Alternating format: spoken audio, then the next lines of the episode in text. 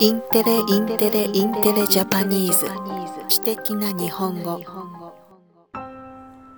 スマートフォンが充電できるユニークな発電ブランコが千葉県柏市の JR 柏駅前にお目見えしました。この発電ブランコは充電ケーブルがつながっていて人の力で漕ぐと発電してスマートフォンを充電できる仕組みです。おととしオランダのユトレストにある駅に環境に配慮した持続可能な社会を考えるイベントで設置され多くの人に利用されたということです。このブランコをオランダから輸入した茨城県つくば市の企業を通じて柏駅周辺でまちづくりを行う。柏アーバンデザインセンターが先月人通りが多い駅のデッキに設置しました。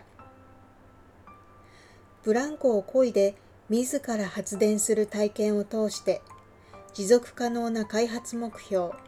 SDGs で掲げられる二酸化炭素を排出しないクリーンエネルギーを身近に感じてもらうのが狙いです。発電ブランコは通常1分間漕ぐと3%ほど充電できるということですが、スマホの古さや漕ぎ方によって充電スピードが異なるということです。関係者は電力を生み出す大切さや大変さを学ぶことが SDGs につながると思いますと話していました。はい、ニュースは以上です。発電ブランコですって可愛らしいダイレクトな名前ですね。はい、でも1分間こいで3%の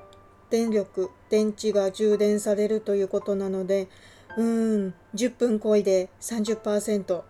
大変だと考えたのは私だけではないと思います。それではまた失礼いたします。